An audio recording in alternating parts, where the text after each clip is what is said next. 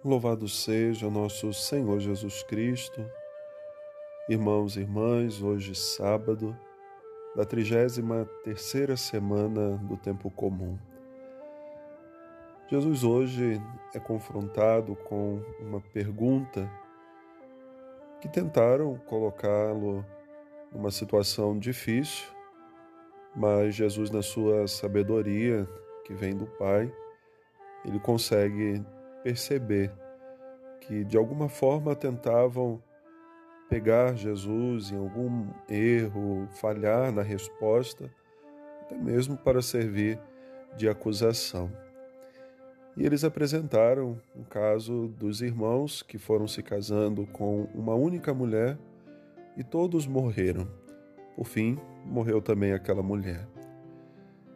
E a pergunta a Jesus foi: de quem ela será mulher na ressurreição. Eles queriam medir a ressurreição, até porque não acreditavam nisso, com a mesma medida que se usa para os relacionamentos terrenos.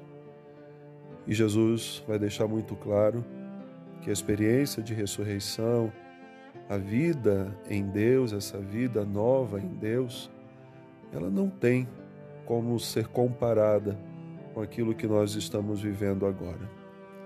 Aqui temos preocupações, temos nossos trabalhos, enfermidades, tribulações. Casamos, nos consagramos, vivemos inúmeras coisas que marcam a nossa vida, mas no céu, lá viveremos a Páscoa eterna. Lá viveremos somente para o louvor de Deus. No céu, não nos relacionaremos como nos relacionamos aqui na terra.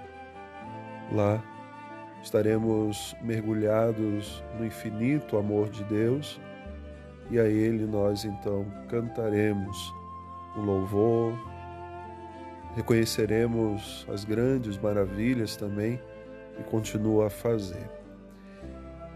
O que Jesus quer deixar claro é que quem quer seguir realmente a Ele precisa olhar para uma outra perspectiva, deixar de olhar apenas para os aspectos terrenos e olhar na direção certa, na direção que Ele mesmo aponta. Como depois, mais tarde, o apóstolo Paulo também convida a comunidade a viver a partir do seu testemunho, fazei todo o esforço possível para alcançar os dons mais elevados. Enquanto estamos no mundo, vivemos relacionando-se com as coisas do mundo. Mas o nosso destino é o céu. E é isso que nós devemos buscar. Sobretudo esse céu que começa agora, quando entregamos toda a nossa vida a Deus. Por mais que tenhamos inúmeros sonhos e projetos, o maior deles deve ser sempre o desejo de alcançar a eternidade. Então, os relacionamentos que existem agora terminarão com a morte e não nos conheceremos, como dizem alguns autores, no céu como nos conhecemos agora.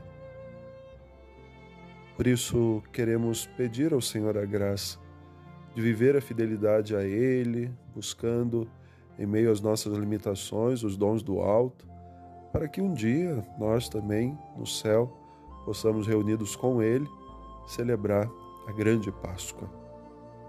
Confiamos a Virgem Maria, a nossa vida, a nossa missão, para que nos momentos em que fraquejarmos, ela possa segurar na nossa mão e nos conduzir pelos bons caminhos que nos conduzem ao seu Filho. E assim então, celebrando esse dia, rezando com Nossa Senhora, queremos pedir que ela seja essa boa mãe, que rogue por nós agora e também na hora da nossa morte. Um bom final de semana, Deus abençoe.